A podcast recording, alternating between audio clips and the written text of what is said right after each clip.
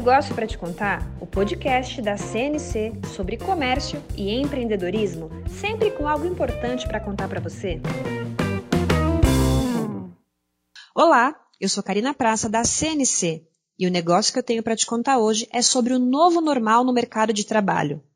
Nossa convidada é Valesca Farias, especialista em liderança, carreira e imagem, professora do curso de Formação de Valores e Padrões de Conduta na FGV Cademp e Personal Branding na FAAP de São Paulo.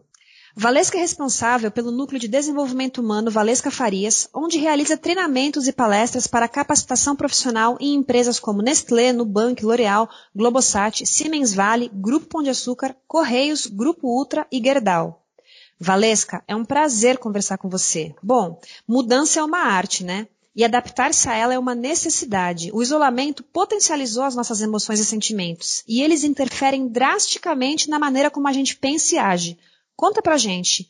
Novo cenário, novas habilidades, quais são as tendências do mercado? Um prazer estar com vocês aqui. É uma boa pergunta, Karina. Eu digo que se antes a gente já vivia sob os efeitos do mundo VUCA, um mundo volátil, incerto, complexo e ambíguo, hoje a gente passa, passa pelo desafio de se adaptar aos imperativos de um VUCA ao quadrado. Nesse novo cenário, todos nós navegamos por águas turbulentas. As mudanças estão acontecendo numa velocidade exponencial e o futuro se apresenta vestido de incerteza, o que deixa todo mundo de cabelo em pé, né? Porque lidar com incerteza é um grande desafio da condição humana. Eu digo que a instabilidade passou a ser o padrão de normalidade. Portanto, a adaptação hoje é mantra.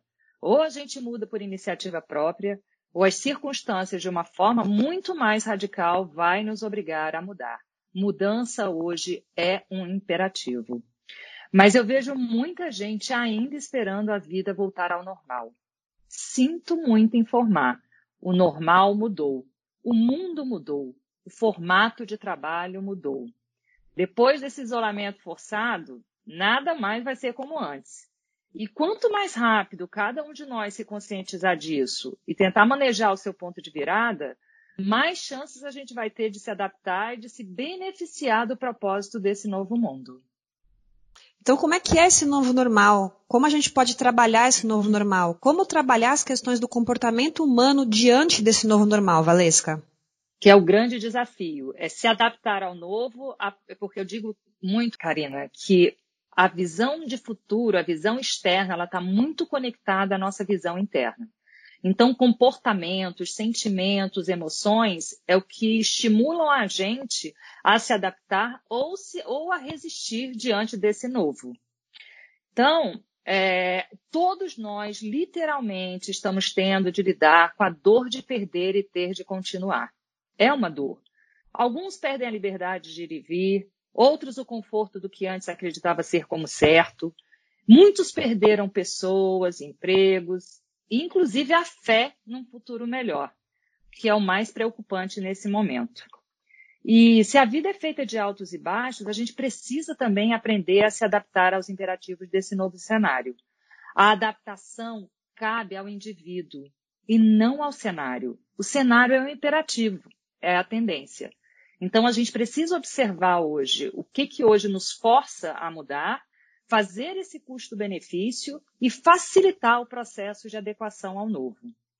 Mas o fato é que a grande maioria das pessoas ainda está em estado de sofrimento, devido à grande resistência à mudança, né? E muito interessante, a, o órgão mundial da saúde, a OMS, lançou um boletim onde indicava que o Brasil é hoje o segundo país referência em ansiedade no mundo. 86% dos brasileiros hoje sofrem de transtornos emocionais. Ou seja, eu resisto e aquilo que eu resisto se estabelece na minha vida como um desafio, para que eu possa me trabalhar, para que eu possa me adequar a esses imperativos e dar o meu salto quântico para sair dessa situação mais fortalecido. A gente precisa fazer uma leitura mais amena, uma, uma leitura desse, desse cenário como uma oportunidade de mudança. Aquilo que nos obriga a mudar se torna um imperativo e resistir é uma luta em glória. Eu posso te dizer que os temas mais demandados nesse momento são os que trazem conteúdos sobre como aprender a lidar com esses, com essas, esses transtornos emocionais, que dificultam a adaptação ao novo e provocam uma dor com a qual a grande maioria de nós ainda não sabe lidar. É um trabalho de revisão interna como reposicionamento estratégico diante das nossas vidas, tanto pessoal quanto profissional.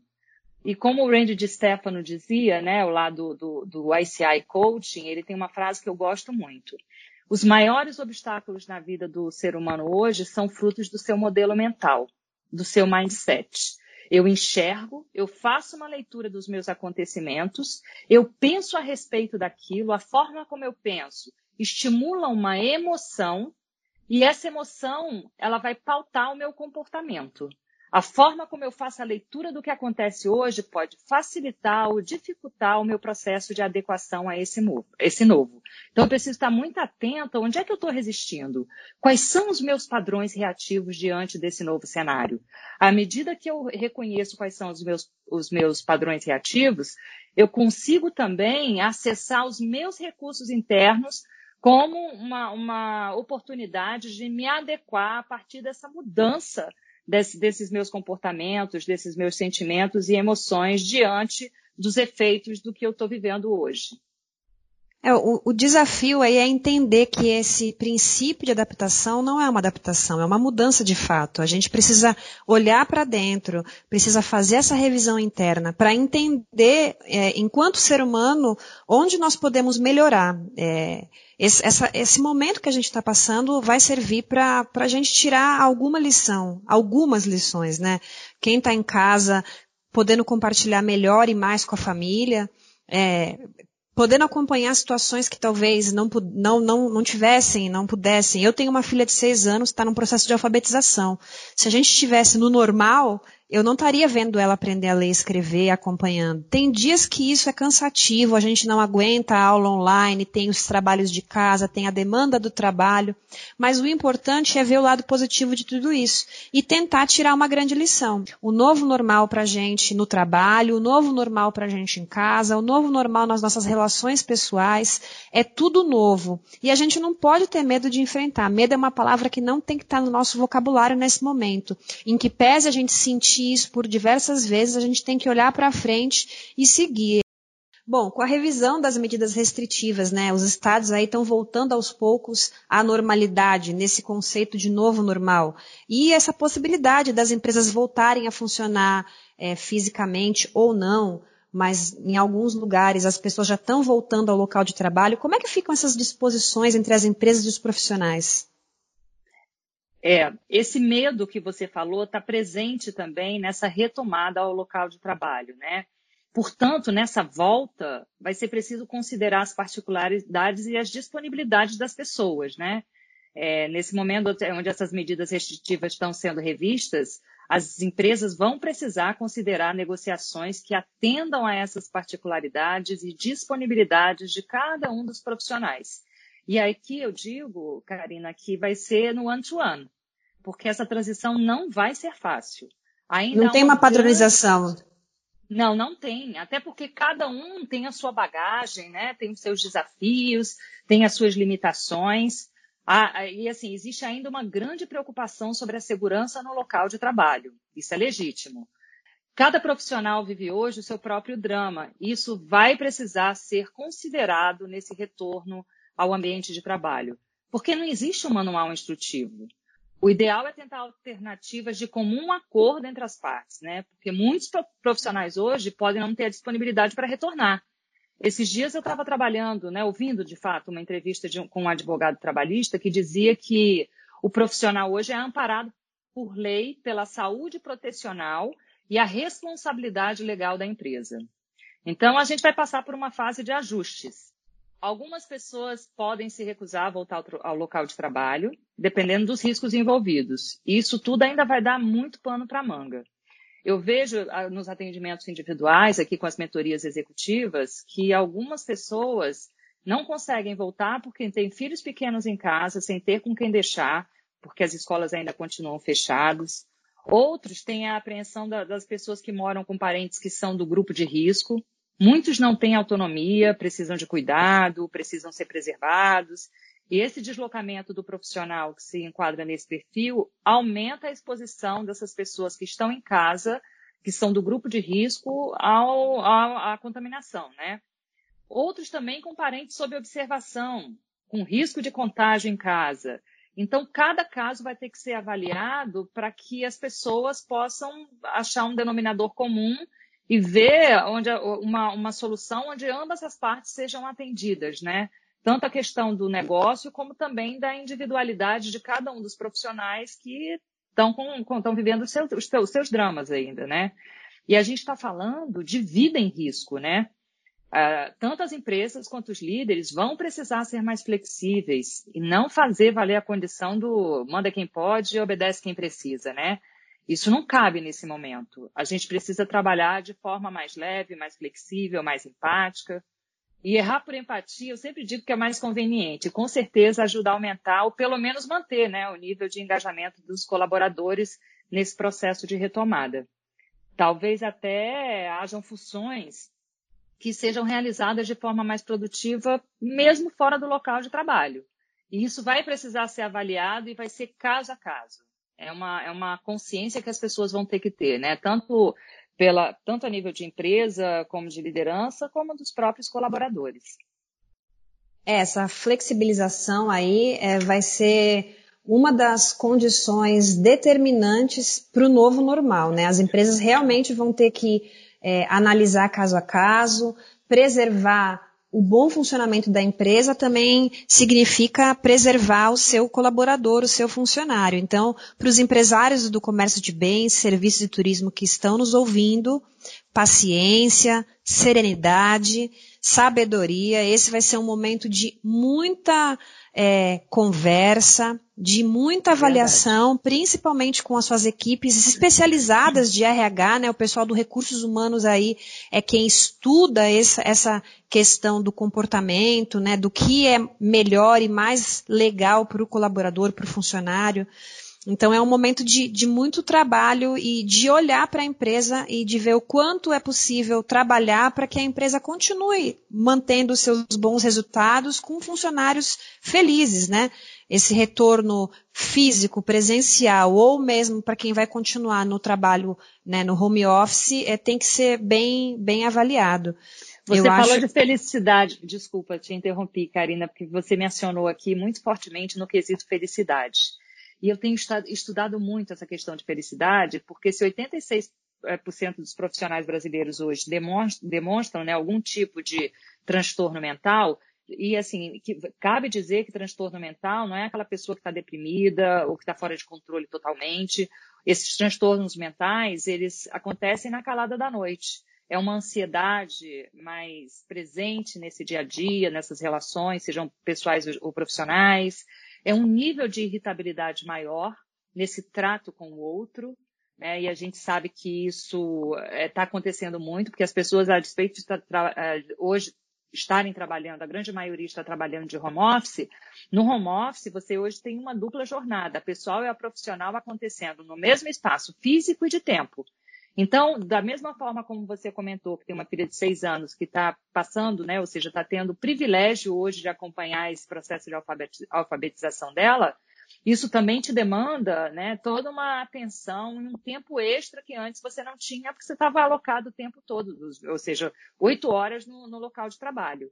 Então, isso é muito interessante. Eu tenho acompanhado um pouco, né, como eu trabalho muito com relações de trabalho, com comportamento, com emoção, com essa parte, com essa parte de consciente adaptabilidade, eu tenho visto, é, eu tenho acompanhado algumas é, pesquisas, por exemplo, o nível de agressão à mulher aumentou, principalmente no Nordeste, é, o nível de divórcio, de pesquisa de divórcio online no Google, extrapolou as últimas três décadas, ou seja, as pessoas estão tendo que lidar é, 24 horas em tempo integral com a sua bagagem pessoal e profissional e às vezes fazer essa conciliação realmente é muito difícil, porque requer aí uma disponibilidade e uma capacidade de adequação muito maior, que antes a gente não tinha essa, essa demanda assim tão premente, né? Consumo de bebida alcoólica também deve ter aumentado Isso. muito nesse, nesse período. De, de consumo de, de remédios tarja preta e de drogas de forma geral. Bebidas e drogas de forma geral também. É um momento diferente para todos nós que estamos nos adaptando e buscando de fato uma mudança para um novo normal, né? Em casa, no trabalho. É, como é que você acha que os empresários têm que trabalhar essa construção é, desse novo referencial de liderança nesse momento? Porque é, as empresas vão ter que se reposicionar de alguma forma, né? Já estão se reposicionando. E os líderes aí, os grandes empresários, até os pequenos empresários, quem está à frente do seu negócio vai ter que pensar num novo referencial para esse momento. Então, como é que vai ser feita essa construção de referência de liderança? Muito bom. Eu estou trabalhando muito com toques corporativos exatamente para trabalhar esse nível de consciência, esse despertar de consciência da situação atual para a situação ideal. E a gente precisa fazer essa análise, né? Porque as lideranças hoje, elas são um recurso estratégico das empresas. E vão precisar também, como a gente falou lá, na, lá atrás, a trabalhar, sabe, caso a caso, evitando essa visão de enquadramento e ponderar os prós e contras envolvidos nessa transição do home office para o local de trabalho.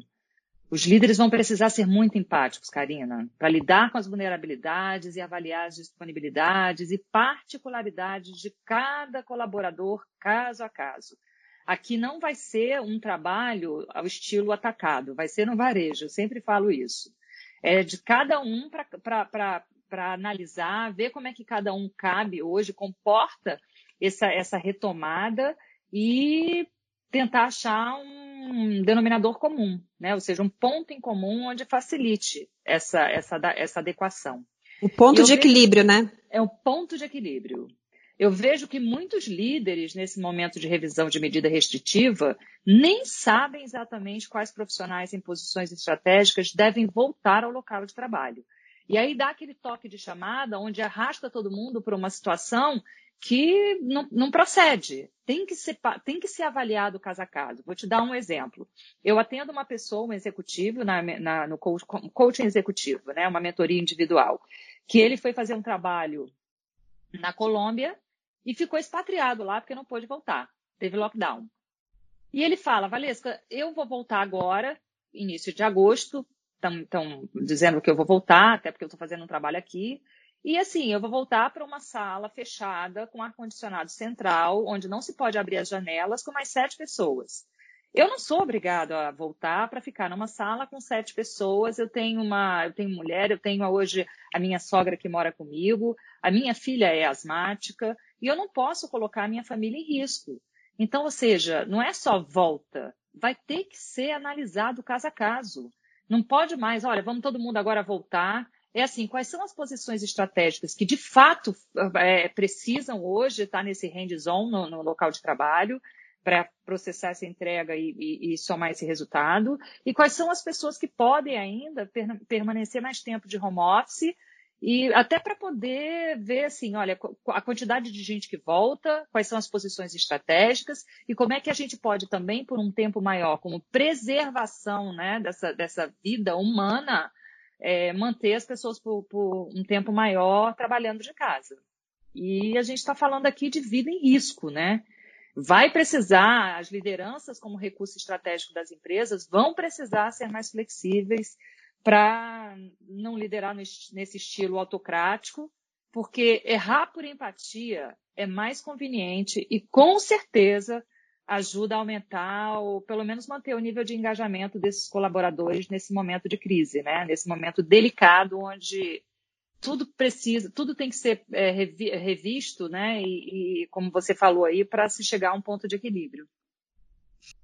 Valesca, que bate-papo gostoso, viu? Quero agradecer a sua participação aqui no nosso podcast e deixar os seus contatos aí para quem quiser saber mais, entender um pouco mais desse mundo de imagem, carreira e liderança.